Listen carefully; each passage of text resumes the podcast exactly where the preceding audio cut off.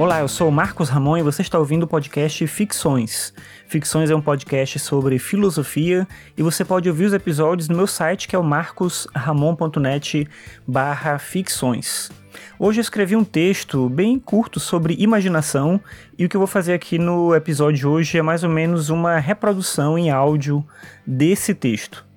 Então, nesse texto eu começo falando sobre o Montaigne. Montaigne tem ele mesmo um texto que faz parte do capítulo 20 dos ensaios dele, que tem como tema a força da imaginação. De acordo com Montaigne, todo mundo, em alguma medida, é tocado pela imaginação, só que essa influência da imaginação ela não é a mesma em todas as pessoas. Ela é mais intensa em algumas pessoas do que outras, e aí, sobre o efeito da imaginação nele, ele escreveu o seguinte: abre aspas.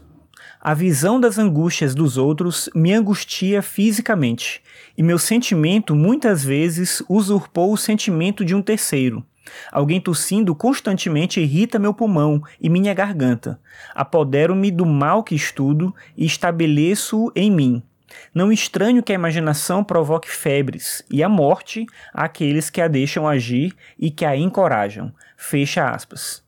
Eu acho que todo mundo já sentiu um pouco disso a que o Montaigne se refere, por exemplo, lendo um livro, assistindo algum filme, quando tem alguma cena muito impactante, ou quando o autor do texto, por exemplo, fala de uma situação que se parece muito com algo que você já experienciou, é muito natural isso acontecer, da imaginação, ela tem um poder físico na gente, você sentir em certa medida aquilo que o personagem sente ou algo similar àquilo que o personagem sente, tanto do ponto de vista da alegria, da felicidade, como também do outro lado, da algeriza, de um certo medo, de uma certa angústia, isso é comum, e como eu falei, talvez mais no filme até, que traz esse elemento mais presente do visual, do som e tudo, mas nos livros também isso acontece, nos jogos de videogame também isso acontece. Enfim, a imaginação ela tem também esse poder.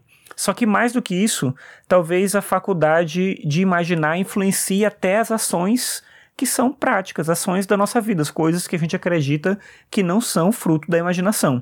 E quando a gente acredita que uma determinada coisa realmente é assim, é bem possível que às vezes, pelo menos às vezes, isso seja só imaginação.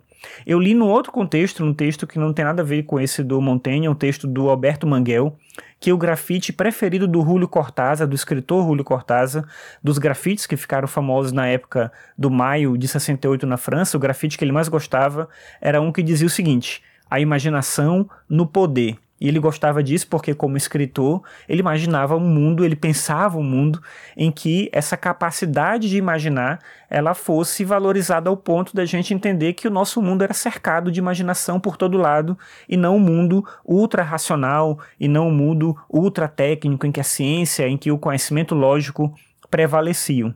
Só que pensando nisso que ele dizia a partir desse grafite, né, imaginação no poder, eu fico pensando se talvez já não seja assim, mesmo quando a gente não quer. A gente imagina mais do que a gente raciocina.